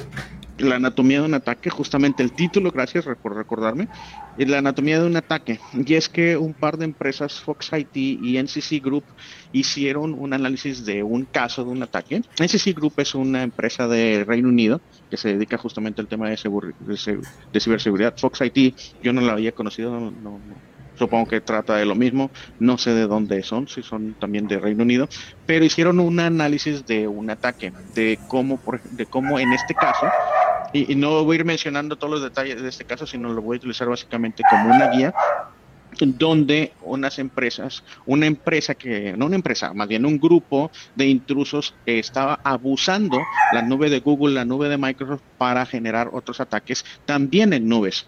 Y lo que, la manera en que empezaron a hacer el ataque, el que están haciendo del que se está conversando aquí es que utilizaron unas cuentas de usuario que robaron a través de phishing a una empresa y luego eh, a partir de un usuario normal empezaron a ver cómo podían detectar otros sistemas dentro del ambiente para robar un usuario y contraseña. Entraron efectivamente, encontraron usuarios y contraseñas, luego empezaron a correr toda una serie de herramientas de las que yo creo que nos puede platicar ahorita mucho mejor Juan Michel. Y a partir de esas herramientas encontraron usuarios administradores, con los usuarios administradores empezaron a correr un, un password frame y un montón de cosas para encontrar la contraseña en usuario administrador y a partir de ahí, caput, hicieron muchas, muchas cosas. Pero justamente, oye, la seguridad es tan fuerte como el eslabón más débil. En este caso, creo que sí se dieron cuenta por MFA, porque sí tenían habilitado MFA, si no a lo mejor jamás se hubiesen dado cuenta. Sí tenían registros, por eso pudieron hacer el análisis y la autopsia. Pero ¿cuáles son justamente todos esos. ¿Por qué no nos abren los ojos, Juan Michel? Bueno, empezando eh, por lo que pude leer del artículo. Todo inicia con un robo de credenciales eh, por ingeniería social.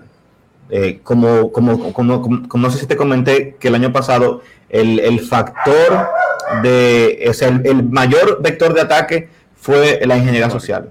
Y es una tendencia que no, que no fue no solamente desde el 2020, eso viene la, desde el 2018, desde el 2018 hasta el 2020, la tendencia siempre ha sido el factor, vector de ataque, ingeniería social. Entonces el, el ataque inicia con un robo de credenciales a usuarios. Luego que ya se tiene eh, las credenciales al usuario, se está de alguna forma ya dentro del entorno. Entonces piensa lo que el movimiento lateral, que es empezar a descubrir cuentas locales y luego, eh, usando esas cuentas locales, moverse a otros equipos. De hecho, si alguna vez se preguntaron cómo es que se esparce el ransomware dentro de una red, es así el ransomware se ejecuta, busca cuentas locales y por lo general, eh, dentro de las malas costumbres que tenemos eh, los informáticos, es que las cuentas locales las repetimos. O sea, a cada equipo no le ponemos una cuenta local distinta, simplemente eh, es la misma cuenta local. Entonces, el ransomware se esparce así. Y luego que se tiene la primera credenciales de acceso, se, ya se está adentro, se usan esas mismas credenciales con herramientas automatizadas como Mimikatz, por ejemplo, que tiene un módulo que es, específicamente para eso, y Metasploit tiene auxiliares, varios auxiliares que son específicamente para esos. Nmap tiene, eh, tiene script que son también para este tipo de cosas. Se empieza el movimiento lateral. Entonces, cuando se, cuando se migra a un equipo nuevo, que la credencial le funciona, se repite el proceso. Yo nuevamente busco credenciales. Si encuentro algo más, eh, sigo practicando y me sigo moviendo. Luego que ya el movimiento lateral se completa, se estima que ya eh, es posible que yo haya dado con una cuenta de administrador. Por lo menos eh, administrador, quizás no, no, con todos los privilegios, pero por lo menos administrador. Y la idea luego de ahí es seguir escalando, escalando hasta tener los, permisos con los que yo puedo ejecutar el ataque, que ya puede ser transferencia de archivos, sustracción, ejecución de algún tipo de malware y ese tipo de cosas. Luego de eso, la etapa que por lo general es la que se aplica es la persistencia. que es cómo yo me mantengo en el sistema oculto, aunque el administrador me haya encontrado y aunque me haya quitado el acceso, cómo yo, me, cómo yo permanezco y aseguro que siempre que el sistema eh, o el servicio en este caso, me tocó un caso de trabajo, eh, no voy a ser el cliente, pero me tocó el caso cliente, eh, un, un caso que la persistencia estaba en, un, en el scripting del Chrome Tabs para hacer los respaldos. Entonces, eh, se eliminaban esas cuentas, se eliminaba el acceso que, que el atacante quizás podía tener, pero tan pronto se, se ejecutaba el scripting del, del, Chrome para el backup, nuevamente se creaba el, el, backdoor nuevamente. Y, o sea, eso es lo que se busca con la persistencia. Y luego que se ejecuta el ataque, que se saca lo, eh, todo y se crea la persistencia, pues ya tratar de ocultar, borrar logs, que eso, como tú dices, si es en la nube un poquito más difícil, pero cuando es en entornos locales, por lo general eh, se, se, se, borran eh, los logs y todo y desapareció. Ya, y es que lo que hace, lo que hacen típicamente los atacantes es de que borran los logs de los servidores en los que estuvieron. Pero bueno, sabes que tienes en Azure la posibilidad de agarrar y replicar y centralizar todos los logs de absolutamente y en, el, y en el Security Center queda también ¿Qué fue lo que borraste? Ah. Exacto, exactamente. Ah, borraste esto, pero yo, pero yo tengo que. Sí, en, en, esa parte, la seguridad en la nube es, es mucho mejor que local, realmente. El Oye, forensic en la nube es mucho ah, más sencillo que. Ahí te va, que, que por favor que calles al perro del vecino. en serio, no puedo, no puedo, no puedo. Tan pronto se acaba el streaming, él se calla. Ya sé. Bueno, síguenos platicando. No, y, y, básicamente es eso. Este, yo estoy leyendo un libro eh, que habla de la detección temprana y es como que todos los ataques pueden eh, de, de, alguna forma evitarse y es con la detección temprana. ¿Qué pasa? Que nosotros hacemos el forense y hacemos el, el, el, la, la, auditoría al ataque, obviamente, luego que sucede, pero si tuviésemos alguna forma de en tiempo real darnos cuenta de algún patrón de comportamiento o de algo que no está en su sitio o de algo que no eh, está funcionando como debería, quizás podríamos de alguna forma eficientizar un poquito más lo que es la, seguridad y evitar este tipo de, ataques. Bueno, y es que ahí te va, o sea, yo uh, hace como unas, bueno, antes de que tuviéramos la pausa del programa en diciembre, hablamos de un ataque que todavía incluso se está analizando típicamente conocido como Sunburn. Sunburn en oh, sí, muy bueno. Que, o, o Solarigate, eh, básicamente es un software de una empresa de SolarWinds para la detección, monitoreo, administración de un ambiente corporativo. Típicamente un software súper popular que se llama Orion fue instalado en al menos un, la versión infectada que tenía un que tiene un backdoor o que generaba un backdoor en 18 mil clientes, entre los cuales habían muchísimas entidades de gobierno y más de 400 empresas de las Fortune 500. Y, y lo que hacía, entre otras cosas, sí. es un backdoor. Pero fíjate, en ese caso de ese ataque, ellos, ellos atacaron la cadena de abastecimiento, o sea, ellos no, no atacaron la infraestructura como tal, ellos infectaron la actualización y tan pronto la actualización se, se aplicó de manera general, cada quien tocó su regalito de Navidad. Toma lo tuyo, toma tú, toma tú, toma tú, toma tú. Y sí, eso fue. Es super, eso es un ataque súper sofisticado. Demasiado. ¿Y sabes qué fue lo último que leí? ¿Qué? Que justamente el compilador que estaba utilizando SolarWinds es el que tenía el código para que cada vez que compilaran una versión de SolarWinds Orion, oh, ese generaba la inserción del de todo el código. Y, incluso, por ejemplo, yo creo que aquí no lo dice en el artículo que leí, y no está en las notas de esto porque no lo incluí para tema de horas. Este, una de las grandes controversias y grandes misterios era cómo es que tiene certificado, cómo es que tiene el SolarWinds que tiene ese malware que genera ese backdoor, cómo es que tiene el certificado de autenticidad de SolarWinds. Y esa puede ser una de las razones, porque en realidad el código que infectaba nacía infectado. nacía infectado. Una vez que compilaba, compilaba ya con, con, el, con, el, con el malware. Wow, eso se llama persistencia a nivel Goku. Sí. tal sí. cual. Tal cual. Oye, yo quiero que nos des una visual así, como que para que nos abran los ojos y nos caigamos así del asiento de en realidad están expuestos, por ejemplo, los domain controllers de Windows de una empresa. Eso es tan sencillo, tan con... Bueno, comparte la pantalla. Venga, déjame acomodar esto aquí. Eso, que se ponga buena la cosa. Producción. Producción. este, Daniel Martínez, ya veo tu pantalla. Eh, Juan Michel, no veo tu pantalla. Ah, espérate, que creo que soy yo aquí. Share screen. Ajá. Ah, ah, ah, ah, ah, ah, ah. Share screen.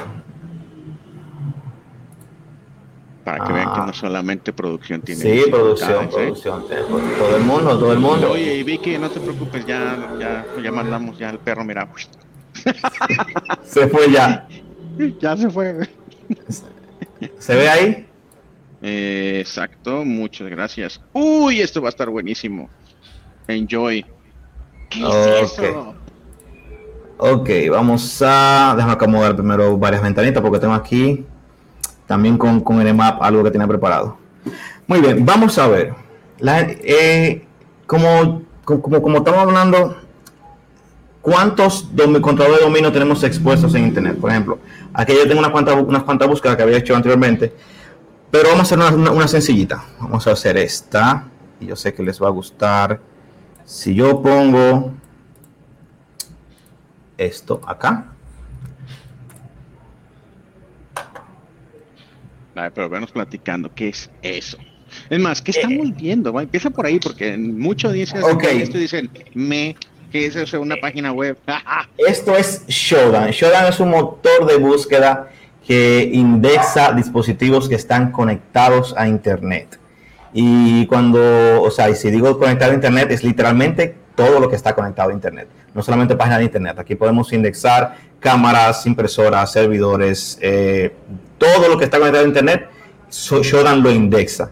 Entonces, como Shodan vamos a ponernos spooky, espérate, vamos a ponernos spooky.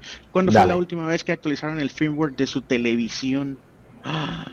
sí, sí, se, sí se actualiza eso, sí, en caso de...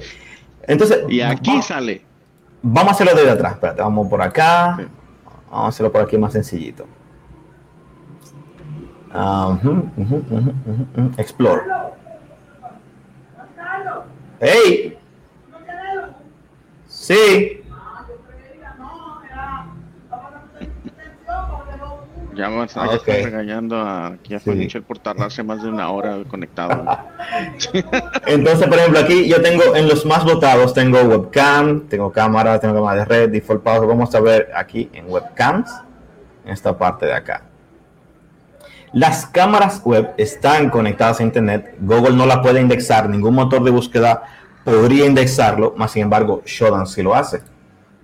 Si yo tomo aquí un al azar, ojalá no nos salga eh, algo extraño. Eh, producción, atento al corte. Sí, atento porque este es un programa para. Exacto, atento al corte. Entonces, fíjate, aquí ya me cargo una pestaña nueva con la dirección IP del, del dispositivo y vamos a ver qué nos trae.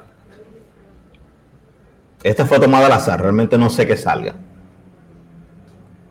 Pero para que vean la cantidad de dispositivos de no la cantidad la cantidad de información expuestos porque por ejemplo en, en, ese que yo seleccioné fíjate que tenemos aquí tenemos aquí la ciudad tenemos el país tenemos la ISP tenemos la última vez que se vio conectado a internet los hostname tenemos aquí en esta parte izquierda las vulnerabilidades con, el, con su código y el detalle totalmente. O sea, que ese, ese está... Una cosa es nivel 1 o nivel 0 es estar expuesto. Nivel... Exacto. No, y que por ejemplo... Es, está además indexado cuáles son las vulnerabilidades conocidas que, que tiene este producto. Que tiene ese producto, exactamente. Ese dispositivo. Entonces, por ejemplo, un, un, servicio, un rol que se corre, que se corre y que se expone en los controladores de dominios es SMB para compartir eh, unidades de, de, archivos, ¿no? Entonces, por ejemplo, si yo simplemente pongo SMB, fíjense aquí, tenemos 1.400.034 resultados. Pero vamos, vámonos a tu país, aquí. En Monterrey, ponle directamente México. Con, Contra México, ciudad. Vamos a ver, a ver. Aquí tenemos nada más 9, eh, eh, Manuel, pon el cintillo que dice que no te hace que las opiniones no son de tu empresa, sino tuya. Sí, sí, por favor. Entonces, rápidamente. Fíjate, aquí tenemos México, Guadalajara, no sé cómo se pronuncia eso, Querétaro. Querétaro. Querétaro, Querétaro. Ajá. Sistema operativo Windows Server 2012 R2 estándar, Windows Server 2016 estándar y Windows 2008. Vamos a seleccionar uno así al azar. Este.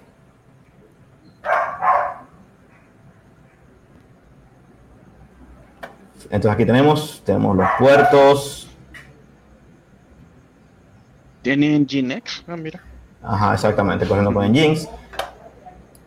Pero vamos a correrle nmap a esa dirección IP, a ver qué nos sale. Específicamente el script de enumeración. Ah. Pongan atención niños y niñas, esto no lo hagan. Exacto, eso no lo hagan en casa. No vaya a ser cosa que llamen a, su puerta a alguien.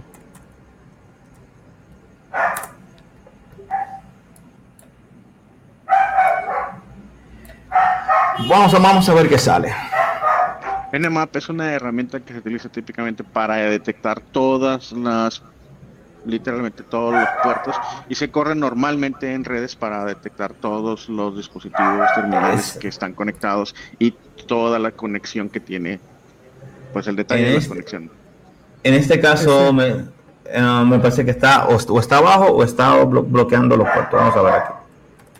Ese, ese Nmap, este, bueno, yo jamás lo he utilizado en Windows, o sea, lo utilizo el SendMap directamente desde la plataforma que es Linux, pero eso que te está lanzando es exactamente la misma información que te daría que un completamente un intense scan que tú puedes obtener a través de la, misma herramienta. No, por ejemplo, cuando yo le especifico aquí la parte de script, yo le estoy diciendo que, me, por ejemplo, el, el NetMap, Nmap tiene una herramienta que se llama Nmap Script Engine, que es un motor para correr script para funciones específicas. Cuando yo pongo este flag que dice script y aquí le especifico que yo quiero que me corra ese script en particular, como sabemos que eh, en, el puerto que corre SMB, pues además se va a limitar específicamente a ese puerto solamente. Y va a tratar de traerme información como los share que están compartidos, los que están eh, de forma anónima y los que necesitan pues contraseña. Pero lo que corre Nmap, vamos a bajar esto por aquí, a lo que corre. Vamos a seguir explorando acá. Eh, si ven algo que le interese, me dicen, déjenme cerrar esta ventana. Ok.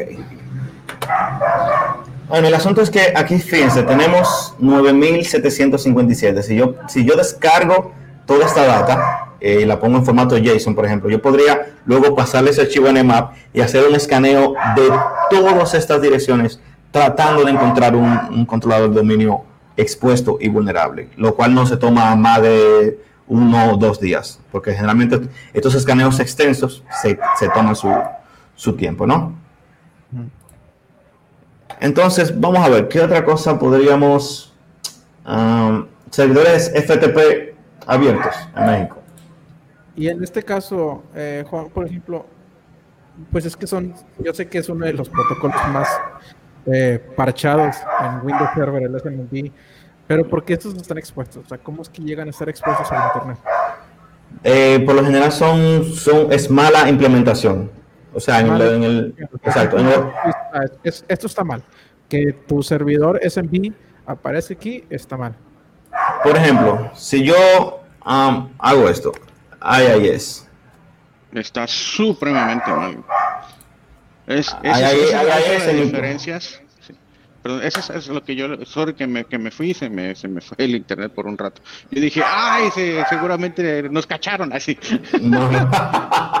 Pero oigan, este, justamente eso es luego lo que yo platico con, que ah, la, la, empresa dice, no, es que contratar los servicios de alguien que sepa es, es caro, ¿no? Bueno, la contraparte, la alternativa es, tú puedes hacerlo, sí, vete unos videos de YouTube, sí, pero probablemente tú no tienes la práctica, no tienes el conocimiento completo, no solamente de cómo se instala un servidor, sino cuáles son todas las posibles ramificaciones de una mala implementación. Y luego dices, ah, bueno, no, pues me ahorré tantos dólares, pero ¡pum! De pronto te estás en la mera producción, eh, tienes tu sistema contable ahí también por alguna razón y chao.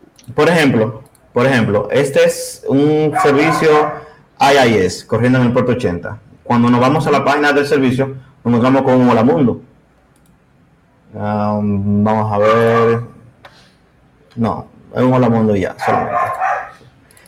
En este, en este caso, tú te preguntas, ¿cuál es la necesidad de yo tener un IIS abierto si no tengo nada ahí? Entonces es mala implementación. El 80% de los casos es mala implementación. Por lo general se se activa el rol por alguna prueba o algo, se deja abierto. Ahí, por ejemplo, el Hello World, me supongo que a lo mejor lo dejó abierto porque haciendo alguna práctica en código o programación. Exacto. a lo mejor lo dejó abierto. Pero, pero, si tú te vas al, al o sea, si tú te enfocas como en esa como en ese vector de ataque, eh, tú puedes ir tirando de hilo en hilo y tú puedes llegar a muchas más cosas. Por ejemplo, vamos a ver que cargue. Este fue un. Ah, este fue el de ahorita, el de la vulnerabilidad que estamos abiertos. Vamos a cerrarlo. Este nunca cargó, este es el de la cámara. Este fue el de mundo. Este tampoco cargó. ¿Y cuánto, te acuerdas cuántos eran los resultados que encontraste? Eh, para, México, para México, 9.700 y algo. ¿Y ese es 36.151 es de qué? De IIS, de servidores IIS, en, en, el mundo. En, distintas versiones, exacto, en el mundo. 36 mil resultados. Entonces, yo tengo otra cosa por aquí muy buena, que esta sí me sorprendió mucho. Ahora aquí. Que es cuántos servicios de Remote Desktop Protocol abiertos en, México. Y hay un poquito del background. Este, hubo una vulnerabilidad que se, que se encontró, no sé, mediados del 2019 o finales del 2019 de Remote Desktop, en donde alguien con ningún tipo de credenciales, con ningún tipo de intervención de absolutamente nada, podía abusar el puerto de RDP y entrar y ganarse un, eh, o sea, lograr entrar eh, a una, a una sesión e incluso, pues bueno, de ahí en adelante hacerse de de prácticamente este, todo lo que se requería de permisos para poder tomar control del servidor RDP, ¿no? Exacto. Mira, por ejemplo, en México eh, eh, hay dos. Yo tengo dos aquí. Incluso tengo aquí en pantalla eh, como un screenshot que, que hace que, hace Shodan con los usuarios. Hay un Windows, Windows, Server 2008 ya no tiene actualizaciones soportadas por Microsoft, por lo cual seguramente... Cualquier vulnerabilidad que, que presente este Windows Server se va a quedar así hasta el final de los tiempos. Entonces, fíjate que tan expuesto está que aquí yo tengo uno, dos, 3, 4, 5 usuarios y, un, y una cuenta de invitados que yo podría intentar abusar de ella. Pero vamos a quitar eh, México y vamos a hacerlo a nivel global. Bueno, dos servidores, uy, menos exacto, eh, exacto, pero a nivel global tengo casi 180.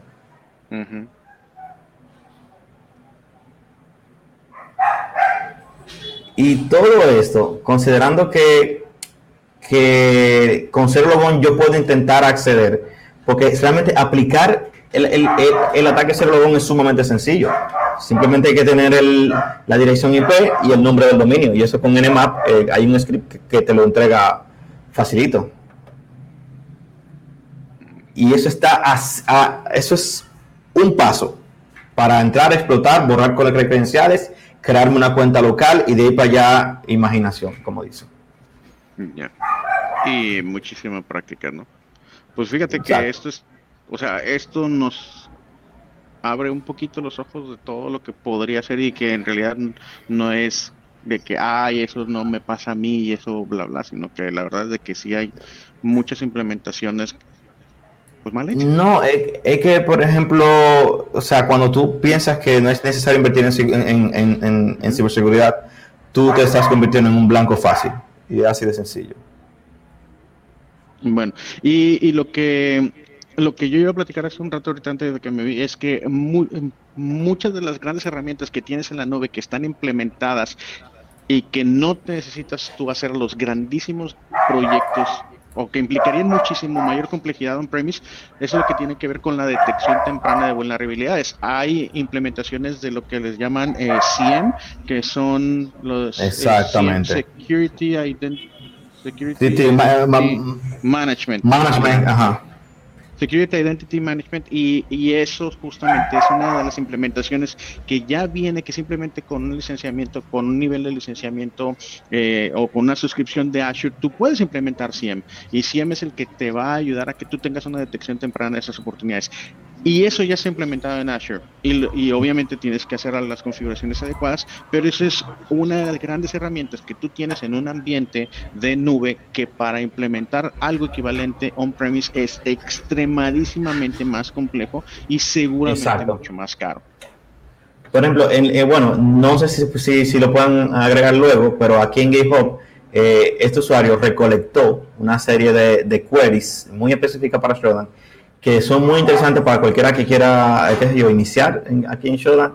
Eh, él pone, por ejemplo, para sistemas de control industrial, el query, la consulta, estaciones de gas, eh, plantas nucleares, control de, luces de tráfico. Uy, plantas nucleares. Eh, ah, ah, ¿Cómo se llama? Microtic. el ataque a que el Stuxnet. Stuxnet. Stuxnet. Sí. Búsquense Stuxnet en Google para que vean el tamaño de eso. Es, eso fue, eso fue un ataque de película. Un ataque cibernético.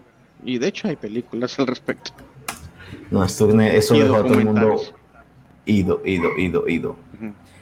Un gusano informático que afectó los equipos. Stuxnet tenía 5 exploits zero day en su interior. o sea, uno, uno es mucho, 5 es demasiado no oficialmente es una este, arma cibernética. Stuxnet. me parece que se reconoció posteriormente que el, que el, Reino Unido en conjunto con, con, Gringolandia fueron los que patrocinaron económicamente eh, este ataque. Creo que fue el primer, el primer caso. Refleja solamente las. Porque sí, de hecho es. Paso, paso, paso, paso, paso, sí. Ah, voy a decir nombres al aire. Sí, ya. NSO y la de Reino Unido no me acuerdo cómo se llama. Pero bueno, búsquenselo en Google y este, búsquense también el documental de este amigo, ¿cómo se llama? El amigo este de eh, de la CIA, ex CIA. Eh, Snowden. Snowden, gracias. Snowden. Búsquense esos dos para que se diviertan este fin de semana. Oye, muchísimas gracias por abrirnos los ojos por tu participación. La verdad es de que esto es un tema que no tiene fin y que, no, uno tiene que leer lo más posible para estar también un poco al tanto de cómo es la naturaleza de estos ataques, lo cual te puede ayudar a, por ejemplo, si tienes un ambiente 100, de cómo tú podrías apoyarte de herramientas como 100, que no son mágicas, son herramientas para poder poner las condiciones políticas y alertas necesarias para poder tener una detección temprana de este tipo de ataques. Ahorita. Pero algo, pero algo importante, que la, eh, hay muchas instituciones que, que, implementan este tipo de, de, sistemas, pero es para cumplir con regulaciones. O sea, no lo implementan porque en realidad quieren sacar el juego, sino que dice alguna. Eh, alguna Cumplir. Exactamente, un check, ok, lo tengo, ya, y se acabó. Y esa no es la idea, la idea es implementarlo y sacarle el beneficio. Y una y, por ejemplo la CISA, que es la Agencia de Ciberseguridad e Informática de los Estados Unidos, saca muy buenas guías Sí, exactamente. Esas son guías justamente de cómo puedes hacer diferentes implementaciones, diferentes reglas para diferentes ambientes, para detección temprana, para protección. Nosotros en el lado de Mejesa, mucho de lo que hacemos por el lado de consultoría es ayudar a que se pongan las configuraciones suficientes necesarias con las buenas recomendaciones siguiendo eh, siguiendo las mejores prácticas publicadas por CISA, por la NSO, por diferentes entidades gubernamentales, por ISO 27001, pero al final del día todo lo que estás haciendo o lo que estás haciendo con todo eso es hacer la mitigación para reducir las posibilidades. Nunca, nunca puedes decir en seguridad que estás blindado. Hay un detalle con eso, que por ejemplo los, los ejecutivos o los, financieros cuando tú, cuando tú le, pones, le enseñas el presupuesto de seguridad informática, dicen cuánto. y, pero que nosotros nunca nos, atacan. Entonces se hace el presupuesto, se gasta el dinero, se compra, se compra lo que hay que comprar, se implementa la medida y el ataque nunca sucede. Entonces el ejecutivo dice, pero compramos todo y no pasa nada. Y dice, pero ¿qué es la idea? Que no pase nada, para eso que se compra, para que no pase. Entonces, si pasa, porque el, factor de riesgo siempre va a estar, y si pasa, dicen, pero ¿para qué lo gastamos si como quiera pasa? Entonces, ahí la tenemos complicada. Siempre la hemos tenido complicada. Sí, súper complicada, ¿no? Pero ¿cuál es la alternativa de no invertir? Oye, que a lo mejor le roban información a que tienen el WhatsApp para ponerlo con el tema de moda, que tienen el WhatsApp tu director de finanzas, ¿cuánto vale eso? ¿Cuántos contratos, cuánta información se intercambió por WhatsApp? Lean cómo se han llegado a los arreglos. Por ejemplo, léanse, búsquense cómo fue, porque le acaban de publicar hace poco, cómo fue que se llegó a la negociación de comprar Instagram por parte de Facebook. Por, chat. Por chat. Imagínense Imagínate, imagínate que, por ejemplo, alguna, por alguna razón hubiesen podido tener el acceso a uno de los dos celulares que estuvieron en esa conversación en ese tiempo. ¿Cuánto hubiese valido esa información en la bolsa de Wall Street antes de, antes de, que se complementara esa compra? Entonces, ¿cuál es la alternativa? Oye, no, no invierto esta cantidad la alternativa a lo mejor puede ser de que después tengas que invertir, invertir 100 veces más porque te encriptaron tus discos duros, porque se enteraron de una transacción, porque tú estuviste coqueteándole a la competencia de tu cliente actual. No, y porque por ejemplo el ransomware ya no, ya no solamente cifra lo... O sea, normalmente el ransomware llegaba, infectaba, cifraba. La data. Ahora se la roba y luego la cifra y te pide rescate para no publicar la que para no, para no exponer la que me robé y para devolverte la que te cifré. O sea, y eso aumenta la posibilidad de que obviamente el cliente, el, la víctima pague. Pues bueno. Mil gracias por estar. Espero que esta sea la primera de muchas veces que nos acompañen. Ojalá, ojalá, ojalá me inviten siempre. Muy bueno. interesante el tema. Aprendí muchísimo con todo lo que con todo lo que hablaron allá y los artículos. Me gustó mucho la producción, esa lo, las animaciones, la cosa, muy chula. Bueno, y en lo que yo encuentro dónde está nuestro dato de contacto, ¿quién me da la mano con anunciar los servicios de Be Productive, de del área que hace que toda esa tecnología sea súper útil y que la gente realmente la adopte y la use? ¿Quién dijo yo? Adelante. No, casi nada, Roda, por favor.